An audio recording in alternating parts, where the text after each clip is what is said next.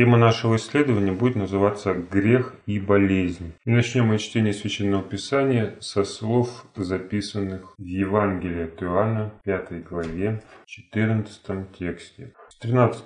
Исцеленный же не знал, кто он, ибо Иисус скрылся в народе, бывшем на том месте. Потом Иисус встретил его в храме и сказал ему, «Вот ты выздоровел, не греши больше, чтобы не случилось с тобой чего хуже». О чем говорит выражение «Вот ты выздоровел, не греши больше». Человек болел, причиной там Это указывает нам на то, что причиной болезни человека был грех. И несмотря на то, что он выздоровел, а как он выздоровел? Чудесным образом Христос его исцелил. Если вы выше будете читать, то вы узнаете, что этот человек находился в болезни 38 лет. Он лежал при купании и надеялся только на чудо. И вот это чудо в его жизни произошло. Христос поднял его и отправил, чтобы тот взял постель и ушел. И вот в следующий раз, когда он его встречает, а эта встреча не была случайной, Христос говорит ему, не греши больше. Потому что, несмотря на то, что он был исцелен чудесным образом, с ним может произойти что и похуже. И в каком случае это непременно будет? Если он будет продолжать вести свой образ жизни, который привел его к этому состоянию. Здесь мы встречаем случай, когда болезнь является непосредственным следствием греха. И когда причиной является грех, Христос обращает внимание на эту проблему. Возьмем еще один пример, записанный в Евангелии от Матфея, 9 глава, 2 текст. «И вот принесли к нему расслабленного, положенного на постель. И, видя Иисус веру их, сказал расслабленному, дерзай, чада, прощаются тебе грехи твои. Не все болезни – это непременное следствие неправильного выбора, греха больного. Можно вспомнить в этой связи пример исцеления слепорожденного, который записан в Евангелии от Иоанна 9 главе. Когда Иисус ответил на вопрос учеников, кто согрешил, что этот человек родился слепым, он или родители его, ответ Христа их удивил. Он сказал, не он, не родители его, и почему он родился слепым, но чтобы на нем явились дела Божьи, как ответил Христос. В любом случае, это для чего-то произошло, и у болезни есть причина. Не существует болезни без причины, она всегда есть. Но когда причина в грехе, выздоровление начинается с решения проблемы греха. И вот мы видим, люди приносят расслабленного, то есть парализованного человека, ногам Иисуса. Зачем? Чтобы он его поднял. Никто не может, нет надежды. А Христос ему говорит, прощаются тебе грехи твои. А потом еще идет спор, кто может, кто не может прощать грехи. И только после всего этого он говорит, встань и ходи. Зачем Христос акцентирует внимание на прощении грехов? И ему никто не возражает. Просто люди подумали, как дальше написано, что он богохульствует. И он начинает тут диалог. Кто может, кто не может прощать грехи. И это даже скорее на монолог был похож, чем на диалог. Но он это делает намеренно, подчеркивая важность этого действия. Прощение грехов. То есть пока есть сомнения какие-то, он не может просто сказать ему «встань и ходи». Сначала нужно, чтобы грехи были прощены. Потом уже исцеление. Господь не может устранить проявление болезни, пока не устранена духовная причина, которая привела человека в это физическое состояние. Но разве человек может сразу взять и измениться? Не может. Так он и жить не может, пока он расслаблен. Он парализован уже все. И если ему не оказать помощи, он просто умрет. Но для прощения греха не обязательно иметь совершенный и измененный характер. Для прощения нужно, чтобы человек признал свою вину и имел добрые намерения. То есть не грешить впредь. Бог не дает прощения тем людям, которые просят, извиняются, чтобы грешить. Он дает прощение только тем, которые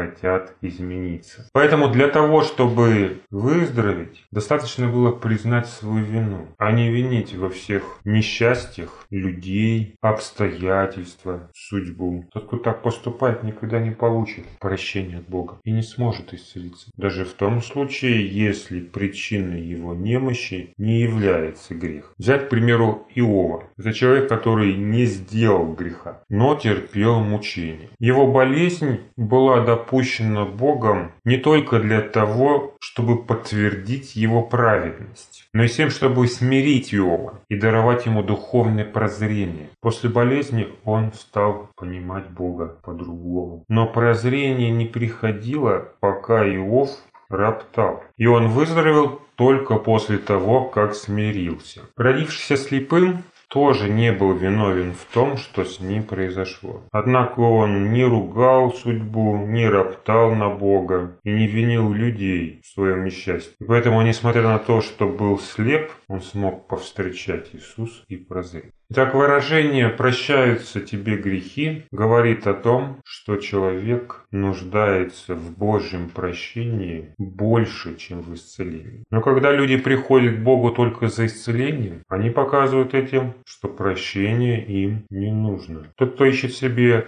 здоровья и физического благополучия в лечении, говорит, что он доволен, богат, разбогател, ни в чем не имеет нужды и, по сути, ни в чем не виноват. И остается в итоге нищим несмотря на упорные попытки исцелиться. Так не вел себя расслабленный, которому Иисус сказал «Дерзай, чадо, прощают тебе грехи». Почему Христос начинает с выражения «Дерзай, чадо», обращается к нему словами «Дерзай, чадо». Такое обращение к больному говорит о том, что он был удручен, прежде всего, своими грехами. «Дерзай, чадо, прощаются тебе грехи». Все эти грехи не давали ему поднять глаза на Иисуса. Он осознавал тяжесть своей вины, поэтому и получил милость от Бога. Ожидая душевного и физического здоровья, надо отдавать себе отчет в том, что тот, кто дает людям исцеление, и тот, кому мы наносим оскорбление своим своеволием, это одна и та же личность. И расслабленному было стыдно, а бесстыдному прощения не получить, как и исцеление от Бога. Однако, достаточно ли одного желания быть прощенным, чтобы исцелиться?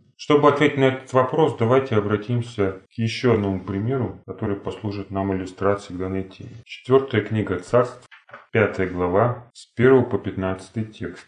Нееман, начальник царя сирийского, был человек великий, господина своего и уважаемый, потому что через него дал Господь победу сириянам. Человек сей был отличный воин, но прокаженный. Сирияне однажды пошли отрядами и взяли в плен из земли израильской маленькую девочку, и она служила жене Неемановой. И сказала она госпоже своей, «О, если бы господин мой побывал у пророка, который в Самарии, то он снял бы с него проказу его. И пошел Нейман и передал это господину своему, говоря, так и так говорит девочка, которая из земли израильской. И сказал царь сирийский, пойди, сходи, а я пошлю письмо к царю израильскому. Он пошел, взял с собой десять талантов серебра и шесть тысяч сиклей золота, десять перемен одежд, и принес письмо царю израильскому, в котором было сказано, вместе с письмом сим, вот я посылаю к тебе Неймана, слугу моего, чтобы ты снял с него проказу его. Царь израильский, прочитав письмо, разодрал одежды свои и сказал, «Разве я Бог, чтобы умершлять и оживлять, что Он посылает ко мне, чтобы я снял с человека проказу его? Вот теперь знаете и смотрите, что Он ищет предлога враждовать против меня». Когда услышал Елисей, человек Божий, что царь израильский разодрал одежды свои, то послал сказать царю, «Для чего ты разодрал одежды свои? Пусть он придет ко мне и узнает, что есть пророк в Израиле. И прибыл Нейман на конях своих и на колеснице своей, и остановился у входа в дом Елисея. И выслал к нему Елисей слугу сказать, «Пойди, омойся семь раз в Иордане, и обновится тело твое у тебя, и будешь чист». И разгневался Нейман, и пошел и сказал, «Вот я думал, что он выйдет, станет, призовет имя Господа Бога своего, и возложит руку свою на то место и снимет проказу. Разве Авана и Фарфар, реки Дамасские, не лучше всех вод израильских? Разве я не мог бы омыться в них и очиститься?» И обратился и удалился в гневе. И подошли рабы его и говорили ему, и сказали, «Отец мой, если бы что-нибудь важное сказал тебе пророк, то не сделал ли бы ты? А тем более, когда он сказал, тебе только, омойся и будешь чист. И пошел и окунулся в Иордане семь раз, по слову человека Божия. И обновилось тело его, как тело малого ребенка, и очистился. И возвратился к человеку Божьему он, и все сопровождавшие его, и пришел и стал пред ним, и сказал, вот я узнал, что на всей земле нет Бога, как только у Израиля. Итак, прими дар от раба твоего. Итак, пятая глава книги царств начинается с описания того, кто такой Нима. Почему? Потому что этот человек совершенно посторонний для Божьего народа. Но просто посторонний его назвать нельзя. Почему? А через него Бог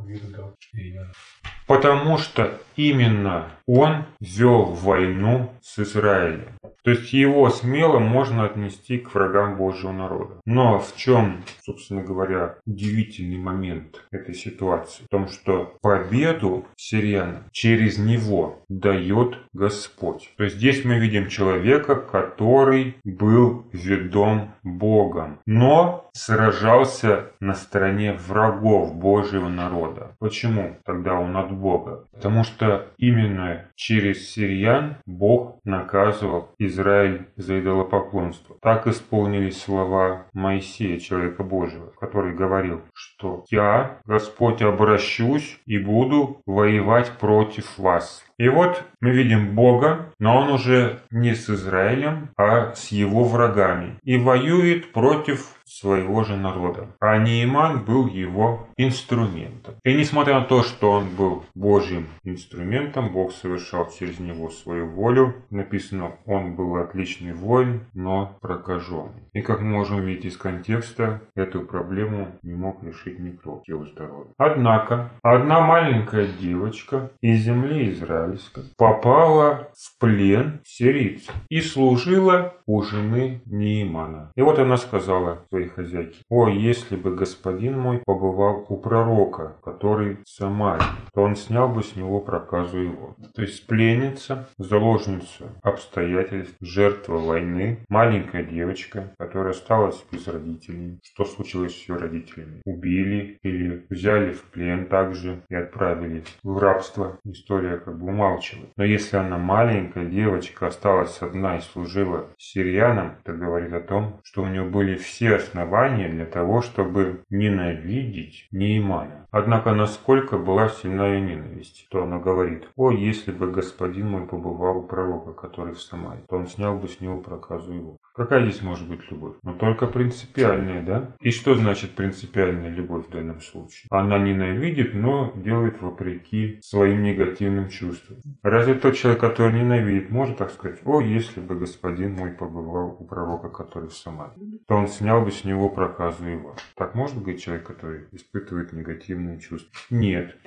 Для того, чтобы ей так сказать, ей уже нужно было смириться. Чтобы иметь такое отношение. Чтобы желать добра. Причем не сквозь зубы, а искренне. Можно было просто терпеть и не огрызаться, да? Когда ее заставляли работать. Нет же, она этим не ограничивается. Она ищет добра своему учителю. И делает это вполне искренне. Этого бы никогда не случилось, если бы она припоминала все обиды, которые этот военачальник нанес лично ей и Божьему народу. И говорил, говорила бы, нет, это я не только из-за себя так его ненавижу. Это со всех людей. Божий святой народ. И делал бы гадости, да? А вместо гадости мы видим доброе дело. Значит, все, что с ней произошло, она уже приняла. И приняла это как от Бога. И поэтому Бог мог совершить через нее свой промысел. Речь девочки была настолько искренней и убедительной, что ей поверила не только госпожа, да, но и сам Нима. И с этой уверенностью он идет к царю, ссылается на слова девочки. Кто такая? Может, она что-то путает вообще? То есть, насколько она была убедительна? Можете представить? Насколько она была убедительна в своем желании помочь? Поэтому к Нейману прислушивается даже царь сирийский. Для него он ценный кадр, и он отправляет его к царю израильскому вместе с письмом, в котором просит или требует исцелить Неймана. Вот я посылаю к тебе Неймана, слугу моего, чтобы ты снял с него проказу его. Вот понимай, как хочешь. И как это понимает израильский царь? Он понимает это как какое-то абсурдное требование, которое является ничем иным, как просто поводом для войны. А что это было на самом деле? Девочка решила помочь своему господину, царь решил помочь в этой ситуации и посодействовать Нейману в решении проблем. То есть все хотели только помочь. У всех были исключительно добрые намерения. Но не всегда эти добрые намерения люди могут правильно прочитать. Почему? Из-за своего предвзятого отношения. Вот сирийский царь является врагом Израиля. И израильский царь относится к нему как судья от Бога, Божьему проведению или личному врагу. Для него он личный враг. И как он еще может понять слова личного врага? Как еще? Только так, что он просто ищет повода, не иначе. И поскольку первое, чем озабочен царь израильский, это его собственная безопасность, то ему даже не приходит в голову, что это требование связано с Божьим пророком как-то. То есть царь сирийский, отправляя это письмо, предполагает, что царь израильский вспомнит, да, есть у нас такая возможность в Израиле. Вот Елисей живет в Самарии. Нет, он не думает о Елисее. Он не думает о Боге, о той возможности, которую они утратили, когда стали служить другим богам. И хотя Бог творил немалые чудеса через Елисея, для царя израильского это ничего не значит. Почему? Потому что для него главное его личная безопасность. И вот он расценивает письмо, которое ему присылает царь сирийский, исходя из собственных страхов. Что он ожидает от царя Сирии, то он и вкладывает в это письмо. То есть он вкладывает в письмо свои личные ожидания. А почему так происходит?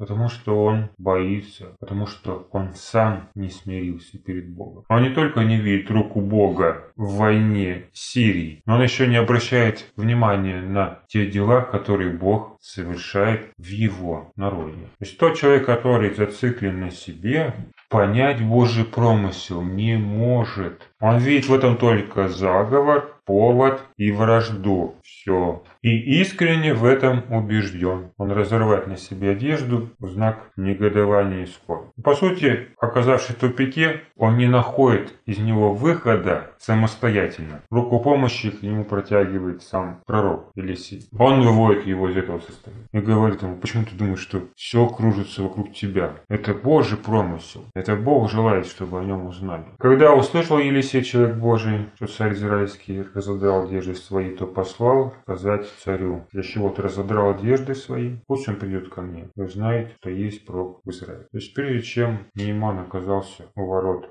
дома Елисея, прошло достаточно времени. То есть он пока пришел к израильскому царю, пока дошел слух до Елисея, потом он послал к царю, тоже на это ушло время. Что все это время делал Нима? Просто ждал. А куда деваться-то? Он ждал. С одной стороны, он могла смущать. Это ситуация, что царь израильский не понимает, что ему нужно делать. А с другой стороны, он не собирает сразу вещи и не уходит, когда не получает немедленного ответа. И его ожидание было вознаграждено. Весть от пророка доходит до царя Израильского, и он оказывается у входа уже дом Елисей. И вот подъезжает этот кортеж, да, из коней колесниц. Мы видим это важный и почетный гость со специальной грамотой от сирийского царя. Но ему навстречу никто не выходит. Вернее, выходит, но не сам пророк, а его слуга. И сообщает, что нужно делать. Рецепт такой дает. Десятый текст. И высылает к нему Елисей слугу сказать, пойди, омойся семь раз в Иордан, и обновится тело тебя, и будешь чист. Все. Почему Нейману требовалось окунуться в Иордань? Это тот же образ, который мы встречаем в новозаветных священных писаниях. Образ крещения в Иордане которое совершал Иоанн Креститель, предтеча Христа. Люди приходили к нему и крестились, как написано, для прощения грехов. То есть в самом этом образе уже содержится намек на то, что человеку нужно обрести прощение, чтобы исцелиться. Но как на это смотрит Нейман? Он вышел в гневе. Он смотрит на этот вопрос с точки зрения болезни. И с физической точки зрения логика такого поступка отсутствует. Связи же с грехом он не видит, поэтому не видит в этом логики. С физической точки зрения в этом не было логики, так как это было не лечение, а ритуал. Непонимание ритуала не причина, чтобы его не совершать. Ниман не понимает, для чего, какой смысл, и поэтому отказывается делать то, что он не понимает. Но не всегда мы понимаем сразу то, что предлагает сделать Бог. Даже если это касается какого-то образа или ритуала. Поэтому непонимание не может быть причиной, чтобы не делать так, как говорится. Но в совершении образа, при совершении этого ритуала, следует постигать смысл совершаемого действия. То есть, когда станешь делать, тогда поймешь если в твоем сердце произойдет та работа, на которую этот ритуал указывает, или к чему он подталкивает человека. И что же мог понять Нейман? Что же мог постичь, если бы послушал? Во-первых, что, о чем говорит явно, эта ситуация, что его исцеление, не только исцеление, но и вся жизнь зависит только от одного Бога Израиля. Ему предлагается не в какой-то любой реке, в купели или в море в каком-то искупаться, а речь идет именно об Иордане. Именно это эта река постоянно фигурирует в Божьем плане, в Божьем замысле, что должно было указать ему на действие самого Бога, Бога Израиля. Этот вывод он и делает, собственно говоря, когда все-таки принимает это предложение, что нет другого Бога, кроме как в Израиле. То есть он не говорит так, о, ваша река самая лучшая, это точно. Потому что он сам понимает, что эта река не лучшая, где-то даже хуже, чем другие. Но через нее проводит Бог, чтобы дать прощение и исцелиться. Во-вторых, что он мог понять? Чтобы получить просимое от Бога, нужно покориться Его Слову. Сделать то, что было сказано. Вот ему сказали, окунись в Иордане семь раз. Он и должен был это сделать. А не говорить, вот, чем эта река лучше. Реки Дамасские намного чище, там и целебные источники есть, а эту воду даже пить невозможно. Нейману мешает гордость, потому что он чувствует свое превосходство над Израилем, и потому что имеет свое представление о том, каким должен быть этот ритуал. Как он представляет себе этот ритуал? Выйдет пророк, торжественно призовет имя Бога, возложит руки на больное место, и тот исцелит.